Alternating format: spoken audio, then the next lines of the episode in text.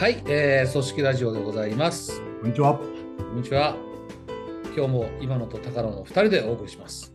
お、なんかそれ、初めて言ったような気がする。うん、ちょっと今思いついて言ってみた。あ、本当ですか？いや、なんか誰も何も期待して期待してないと思うけど、ラジオっぽいなと思いました。今日は127回です。あ、127ですか？7ですね。はい。じわじわと来てますな、また。ねえーああ、もう本当によくもまあここまで話題尽きずに来てますね。まあ、し時々七点バットすする時ありますけどね。七点バットっていうのは、なで、今日どうしましょうって言われて、頭の中が七点バットしてる。ああ、なるほど。いや、今日はどうか試してみましょうか。今野さん、今日何について話します？で前回、高野さんが話題提供したからね。そうそうそうそう。あれはね、うん新鮮でしたよ。多分リスナーさんも新鮮だったんじゃないかな。やっぱ高野さんの話は、こう、びなんていうんですか、ベタで、そう。ななんでリアリティある？合ってるから。リアリティあるんじゃない？みたいな。うん今野さん考え方とか多いよね、なんて。言われてはいないけど、大丈夫かな？うん、大丈夫ですよ。言われてないよ。あんまり気に気にもしてられないんですけど、ええそうそうそうそ気にしてるとね、毎回こう来た球打てないですか。うんうん。で、今日はじゃあ北来る？の玉来る？今日は僕ですね、きっとね。そうですね。いやね、そうんとね、うん。こういうのどうですか？えっとね、今、頭の中失点バットしてるんですけど、結局のところですね。あのね、この頃ちょっと気になってることがあるんです。ええタイトルを先取りするとしたら、うんねちっちゃい会社ほどうん大企業病院になりやすいっていちっちゃい会社ほど大企業病になりやすい。うのではないかと。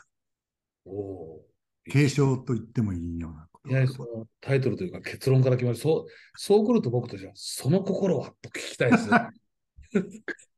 あのね、うん無理やり言うと、うんちゃんと経営しようん、うん、うん。うんあの会社ら会社らしく経営しようとかね、はいはいはいはい。うんちゃんとしなきゃいけないっていうふうに思うのはいいことなんでうん、うん、うん、うんすなんですけども、それがね、こう悪い方に出るっていうことは、うん。うん。なっていうのをこう最近お客さんとのやりとりとか、ああ、ああ例えばね、具体的に言うと、うんこの間気になったのは、うん、ある会議に僕出てたんですうん、うん、うんよ。会社のねこれはまあ、具体的にはもちろん言えないので、うん、うん、うん、あの勘弁してもらいたいですけど、定期的な会議です。うん、うん、うん、うん。時間切れになるわけですよ。はいはいはいはい。うん。そうすると、じゃあ、続きは次回でってこうなるんですよ。ああ、結論出なくて。出なくても、ああ。途中だったんだけど、うんじゃあ来週のこのこの時間にお会いしましょうみたいな、そんな感じね。世の中で大企業病と言われるげ、なんていうの？その症状の一つですね、それ。一つですね、会議でないとものを決められないってうん、いううか、ん、うん、うん。でき以外で決めてはいけないってこの思い。会議が目的じゃないわけなんですけども、うん、うん関係者と分かってる人で、うん、あの芯食った結論を出せばいいわけじゃないですか。うん、うん、うん。で、まあ、全員と会話できないとしてもですね、うんあのうんちょっとこの、これはまあ、情報共有のために出てるっていう人ももちろんいるわけですからうん、そういう人には、こういう関係者でこういうふうに決めたんで、ご理解くださいと言ってうん、も、うん、うん、うん。翌日に決めて、翌々日にっていうか、その決めた日中に、うんあの本来の会会議の参加者にうん通達してですね、うん何か万が一反対があったら言ってきてくださいって、これでもいいわけですよね。うん、うん、うん。会議室の中での会議が決定の場であるっていうのはですね、これはまあ、ちょっと極端に聞こえるかもしれませんが、うん知らず知らずのうちにですね、体がそうなっているっていうのは、明らかに大企業病ではないか。ですね。ですね。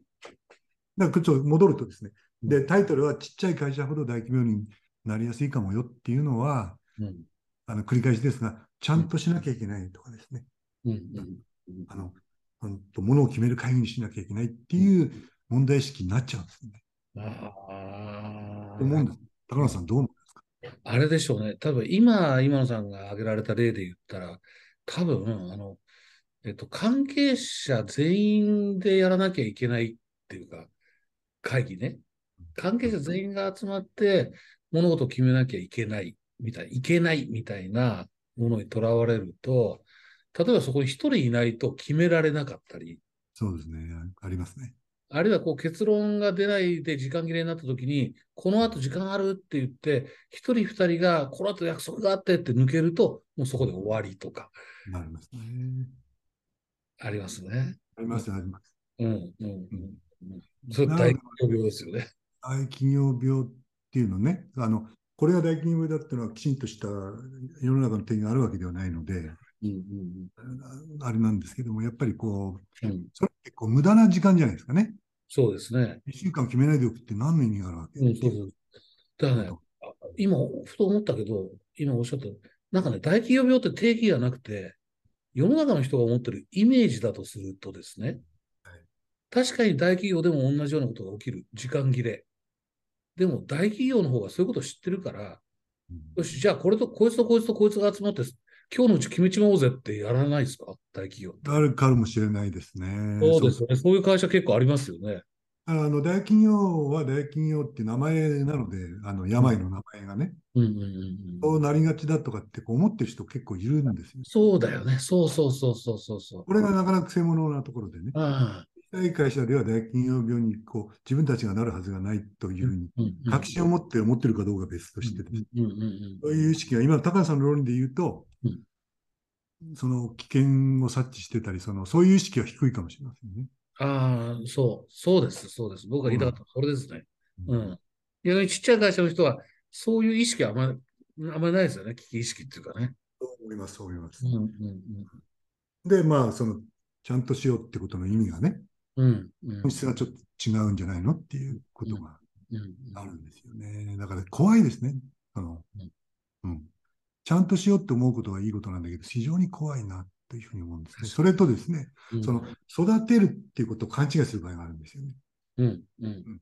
あの、例えば難しい問題を考えさせるとかですね、あるいはこの部門のビジョンとか、あうん。の計画を作るみたいな時にですね、部長とかその偉い人がね、うん。自分の中にイメージがあったり、こう考えてることがあるのに、うん。とりあえず丸投げで、うん。自分たちで考えてみろみたいな、こういうのっていうのは、僕はこう、くせ者だなというふうに思ってまして。それって鍛えてるって言えるのかみたいな。育育て方、任せ方ですね。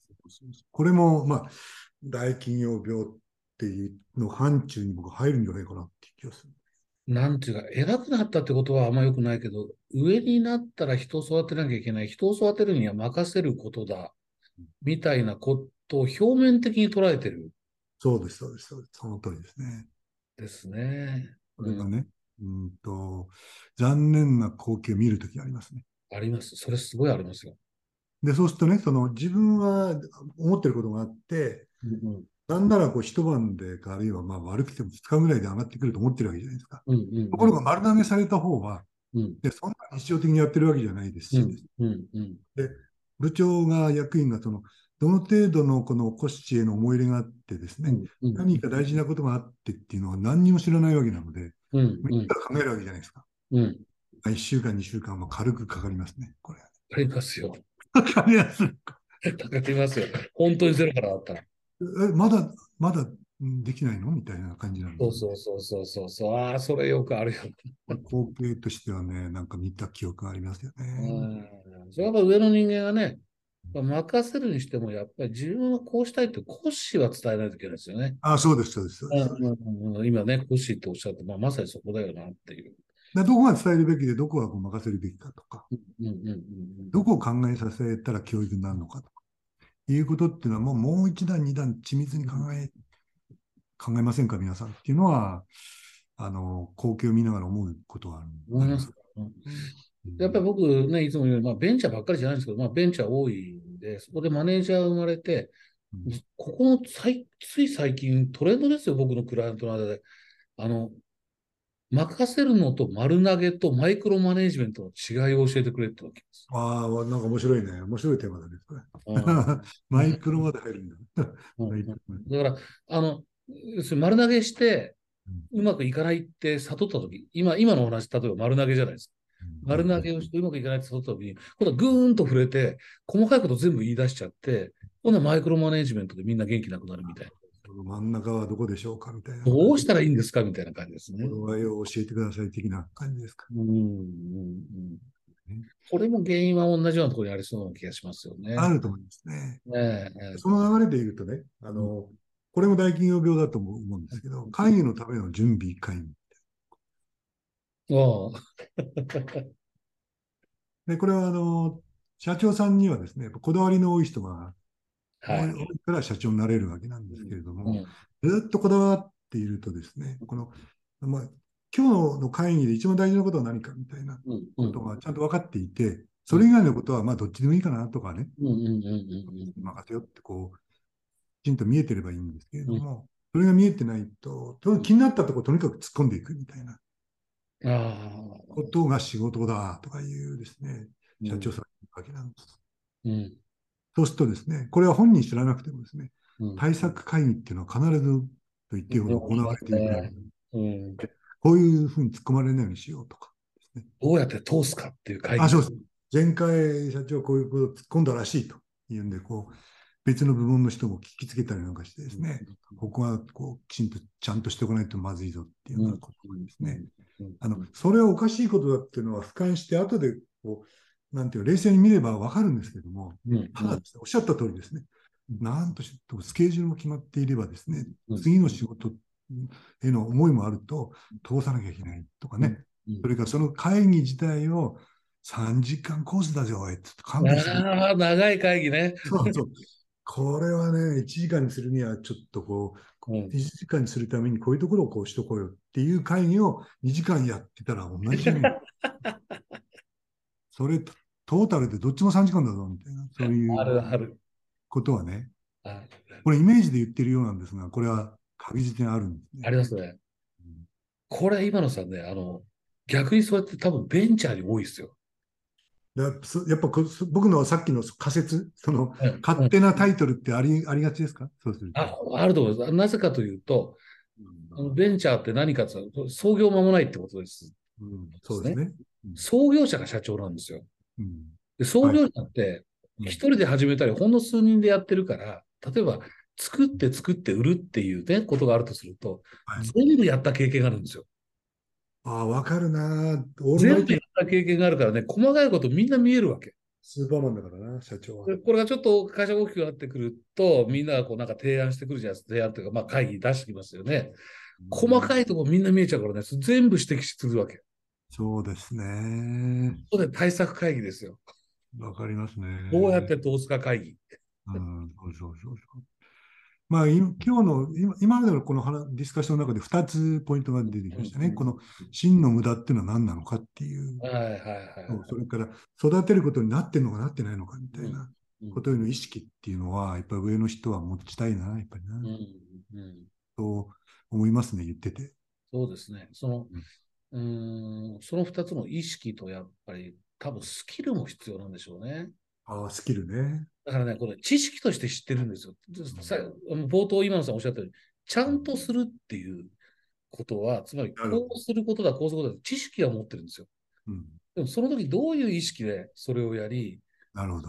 それをやるためのスキルは何だっていうのが身についていないので、うんそれはだって、高野さんの仕事じゃないの？それうんって。まあそれは僕僕のところに来てくれりゃそれやりますよ。そグれレーヘアのやるべき。グレーヘアがやることですよね。うんうんそういう時はこういうふうに考えた方がいいんじゃないの？みたいな。っていうのが、それは非常に価値があるよね。そうそうそうそう。だって、今やってることはこう思ってやってるんだろうと。まあ、正しいんだけど、でもなとうん。本当にこの相手と話すとき、こう言ってみなみたいな話です。そうですね。こういう言い方してみなとか、こういうスタンスで臨んでみなっていう。と同じことが全然違うよっていうことだったり。それを素直に聞いてもらえるように言うのは難しいんですけどね。うん、うん大事なことですね。対策会議やってる本当の無駄は何かっていうね、そうですね。とかね。うんだその、なんていうか、やっぱ内向きになっていくっていうのはありますね。そうです。そうです。僕も言おうと思った。うん。なると思うんですね。ねだから例えば、あの、なんていううんと、お客様は神様ですっていうね、うんこ顧客志向、うんうんうん顧客優先主義とかってこう言っていると、うんで、それ自体は正しいんですけども、とにかく顧客って誰かって言ったときにですね、経営陣が顧客になったりとかですね。で上司が顧客になっていたりっていう、そういう現象がうん。あの大企業病の特徴として僕はあるような気がします。えーちょっと待って、役員陣お客さんじゃないでしょみたいな。うんうん。それなのになんでそこまで気遣わなきゃいけないんだとかいうようなことってないですか？あるでしょうね。だから組織の論理とかうん、ね、あのー、組織の論理とか、それはこう組織、ん？うん、組織全体でね、やっちゃってること、要するにお客さんのことを忘れて、中のことに集中しちゃってるんですよね。これなんかは大企業病の特徴かもしれませんね。もう悪循環起きますね。うんはい、内向きになって、要するに中を通すためにどうするかが目的化してくると、外のこと考えなくなってっていう、どんどんどんどん悪くなってきます。なるほど。これって言いながらちょっと今恐れを感じたんだけど、うん昭和な発想になってる？これだ大丈夫なのかな？この今言ってることって時代に関係ないと思うんだけど、大丈夫？これなってないと思う。今か確認したくなった。このね、64、5のおっちゃん方が古いこと言ってるでなんて思われるのかなと思った。うん、なんならドラッカーも同じこと言ってるじゃないですかみたいな感じだと思いますよ。うんなうん、るほど企業の目的は顧客の創造なんだと。そっちに力を割けと。何を社内の対通すための、社内会議通すための対策会議2時間使ってんだって話だと思います。だから今、ね、言い方がそうなったんだけど、やっぱ上の人がお客さんになっちゃうよね。そうそうそうそうそう。これのヒエラルキーっていうか、組織っていうか、社内組織の本当にこう、無駄が増えるポイントだと思うね。これはでもそうならないためにどうした？だから確かにそう、大企業だからなるわけじゃないですね、これ。ないですね。そうだと。まずそれを知ることが大事だと思うんですね。大企業だからなるわけじゃない。うんうん。だから下の人のし人の仕事にね、うん。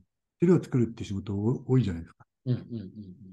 それとこう自分で資料作れない部長さんとか、はいはいはい。これはあの作ってる社員からしたらお客、まあ、明らかにお客さんですからね。うん。だって発注してるんですからね。これちょっとそう資料作ってくんないかって発注してるっていう。こういうその顧客と、なんていうか、その専門家の関係みたいに、社内をしないためには、もっとやっぱ自分でできることを増やした方がいいね。それはありますね。あの時代が時代だからね。そうそう、なんかちょっと話が急にちっちゃくなったんだけどね。いや、今、ふと思ったんですよ、ね。うん。まあ、そう言いながら僕は今、あの手書きしたのを娘に打たしてるっていうのは、それはそれはまたちょっとね、目的はある。確かにそうですね。僕僕もやっぱ自分で資料を作るよね。ごめんなさい、ちょっとちまちました方に話がいってしまいましたことを反省いたしました。あとあれですかね、この、うんとね、僕のか関わってる会社なんかでもね、部門が2つしかないとかね、うんうん。うん。あの、せいで3つしかないとかっていう、あ大企業からしたら、うん。なんか、死者が60あってとかね、うんうん余分がなんか10個個ありましてっていうのは大企業病じゃ大企業じゃないですか。うんうんうん。そこがその組織の壁ができてとか。うんうん。いうのはまあそうなんだけど、2つしかなくてもとかね、3つだけでも、あれはこう不思議なもんですね。なんかこう、見えないバリアっていうんですかうんね。アクリル板ができる。アクリル板でね、できるっていう。あれアクリル板ですよ。あれあは、透明で見えてるような気がするけど、声は聞こえないみたいなね。そうそう、声聞こえなかったり、なんか手を取り合おうと思ったら、こう、ドーンってぶつかったみたいな。で、握手できませんでしたみたいな。まあ、これは、あの、例えですけどね。いや、大企業じゃなくても起きるって僕も思起きますね。あれ、組織の箱の線の威力って言ったるや、う。うん。恐るべしですね、あれは。僕が見ると、やっぱ30人だとまだ起きないかもしれない。50と100になったら絶対起きますよ。いやいや、30でも平気で起こります。うん。起こります。なんで起きてるかが大事ですよね。だ大企業になって部門がいっぱいあったり関連会社がいっぱいあるから起きる。確かにその壁がい何枚もできるっていうことはありますけどあり、ます。ありますね。さっきの話じゃないけど、大企業はそれ知ってるから、それを乗り越える術も実は身につけてたりするんですよ。なるほどね。そういうとこあるね。と思いますよ。で、いろんなそのベン。チャーとかの子は、やっぱり、あの、大企業はああだからこうだからって言うんだけど、まあ、大企業やったことないだろうと。大企業はちゃんと知恵持ってるよっていうところを見えないで言ってる感じはしますね。で、今の話戻すと、もう、だって管理部門と事業部門ができた瞬間から壁は1枚できますしね。確かに、それは、そこでもう大きな壁だよね。えーで、事業部門の中に作って作って売るができたら、もうそれで全部で4部門。うん、新しい事業乗り出したら、それでまた5部門、6部門になりますよね。そうですね。でね、やっぱ僕が見てて思うのは、その時にこう、そのぐらいの規模になってくると、大体こう、まあリーダーとかマネージャーとか、名前は何でもいいんだけど、中間管理職みたいなの作るじゃない、作らざるを得なくなってくる。時期があってうん、そのね、中間管理職が、うんあの、組織間連携は自分の仕事、自分の責任だっていうのはあんまり分かってない、知らないです。なるほど、なるほど。確かにね、上の人の仕事の大きなポイントではあるね、それね。そう、上の方に、これ上の方の人しかできないんですよね。だからこう、特にこう、部門間が利害が対立する場合なんかは、うん下の者同士で話し合ってても絶対うまくいかなくて、です上のね。人たちで話し合わないと、その利害の対立を乗り越えたね、それで一つにするっていうのはできないんですよね。だそれが分かってないので、下手すると、そこの自分とこのメンバーと一緒に、なあ、あの部門ひでえよなとか言ってるリーダーね。分かってねえよな、あいつらって。これは確かに30人でも起きますよね、そういう人がいたら。そうですね。今聞いてて怖いなと思ったのは、その、えっと、組織の箱とか線がね、うんうんうん。見えないアクリルを作るっていうところもあるんですけど、うん。なんかそういう、その組織の中に1年、2年、3年ってこういると、うんなんかあの、人ってね、こう、僕わかんないですけど、性格まで変えちゃうんじゃないかな。まあ。という気がして、なんか内向的、外向的っていうのが分かりやすい性格だとすると、内向的になってきますよね。うん。な中に、中にね。そう。例えば目的がなくてもね、うんうん。なんか30人とか50人だったら、隣の部の人とこうん。う、興味、興味持ってなんか雑談ししたりね。うん。で、うん。最近何やってんのとか、うんうんうんたまに飯食い食い行こうよって、これ、あの、新鮮な人と飯食いたいんだよね、とか、これ外交的じゃないですか。うんうんうんうんでこうだだんだんこう、組織がタコツボ化して、こう、内向的な人が量産体制に入って、これが会社単位になると、うん。なんていうか、こう外との接点も少なくなっていき、うんうん、その、うんと、こう、なんていうか、シャバとは言わないんだけど、この、世の中との接点も少なくなっていくみたいな。うん。で、ここの社内でなんか偉くなってもしょうがなかったりしてみたいな、うんうんうんこういう現象に、ね、なっていくっていうのは、こう、うんと、こう関係性があるのかなと思って、悪く言うと、性格までこう変えてしまうんじゃないのみたいな。うんちょっと考えすぎたかな、今。うん確かにな、そういう人がね、家庭に戻ったりし、あるいは地域のこととか趣味の、例えば草野球チームに行くと、そういうことはなかったりしますよね。なかったりしますね。うん確かに確かに。うんうんだから、あの、そういうのの、この問題意識というか、センサーが発達している社社長さんなんかだと、うん僕の今関わってる会社の社長さんなんかはですね、よく考えてるんですね。うんううんん、だから来期から市場価値っていうのをこう言うようにしようとか言ってるわけですよ。これなんかいいセンスだと思うんですね。まあ、もちろん市場価値なんか昔から言われてるんで、こう、まあ、ね、言ってる人はいっぱいいるんだけど、でもやっぱりそういうこと関係なくなってくるんですね、どんどんね。どんどんあの内側に向いていきますよね。まあ、うん、向いてきますね。目線がね。うんねだからまあ、そういう、あの、まあありがたい社長さんがいなくてもね、うん自分の市場価値を測っておくとか、うん。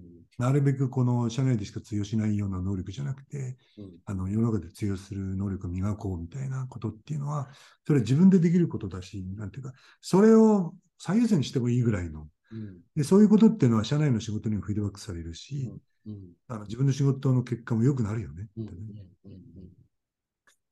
ん。そんな気はしますね。いやーだうん、確かにこの今の最後の話題も、イメージとしては大企業に多そうな気がしてるだけで、うん大企業だから起きるものではないですね。ない、ないと思いますね。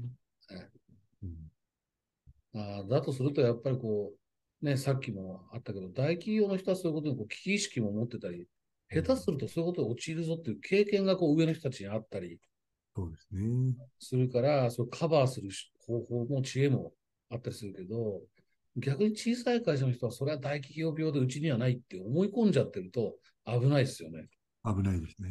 大企業に起きることでうちの大きさじゃ起きませんよ。そんなことないってことですよ。うん。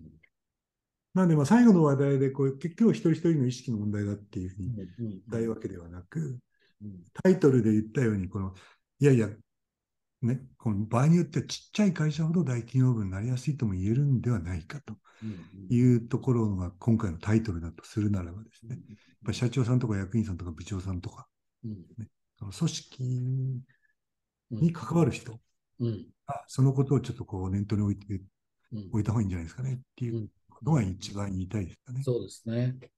そうですね。本当にそうですね。そういう目で点検しないと自分のところ。そうそう、点検点検。うん、うん、した方がいいと思いますね。で、そういう症状が現れているものを僕たちは結構見てますもんね。えーそうですね。中小、中小企業や、あはベンチャーとかで見てますからね。うん。うん、で上の人が気がついてないことが多い。さっきの話題の一つだけど、自分を通すための会議が2時間行われてるって知らない人の方が多いですからね。知らないと思うんですよ。それはね。